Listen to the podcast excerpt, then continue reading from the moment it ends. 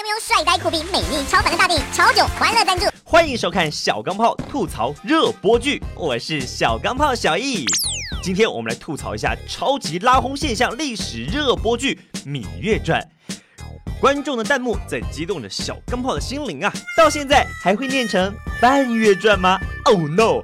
太后专业户孙俪娘娘对后宫王牌逆袭强人，在神剧《甄嬛传》里就拿环和玄来考了大家。其实大家并没有把米念成半，情况往往是这样的。呃，皱眉良久。什么月传？这个芈姓起源于皇帝的孙子高阳氏，子传孙，孙传子，有之到了楚国当了大王，真真正正的华夏族人呐。这你看这里的情形，我明明听的是中国话，看的是陶姑姑、丽姑姑、玳瑁姑姑各种姑姑，尤其是玳瑁姑姑，却有看外国片的感觉啊！花花丽丽的衣服，粉白粉白的脸儿，此时小钢炮的内心是崩溃的。是表演太具现代性，还是故事太古代化呢？是战国时装秀，还是汉服 cosplay 呀？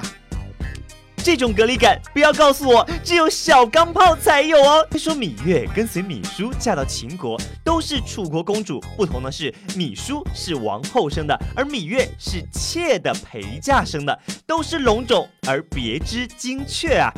更可怜的是，芈月的妈妈被害之后，可爱的板牙妹妹就成了这群粉雕玉琢的萝莉们的炮灰。都说了多少遍了，是衣服破了个洞，洞。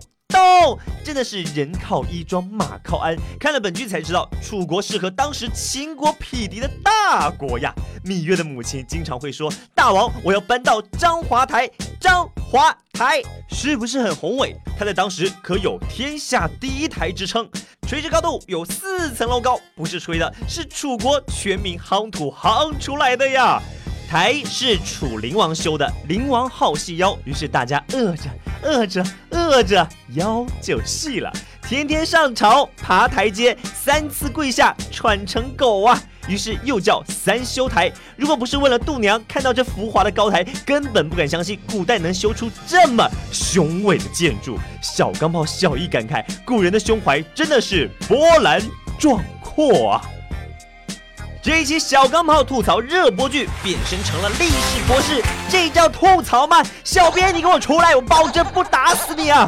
作为年度绚烂、豪华、原班、花团锦簇、大小姑姑、战国混乱加后宫撕逼大剧，意犹未尽啊，有没有？其实我是爱芈月的，吐得太快，好像什么也没说啊。小编，小钢炮要做成吐槽芈月，一二三，给我力量吧，猪王！哈哈哈哈！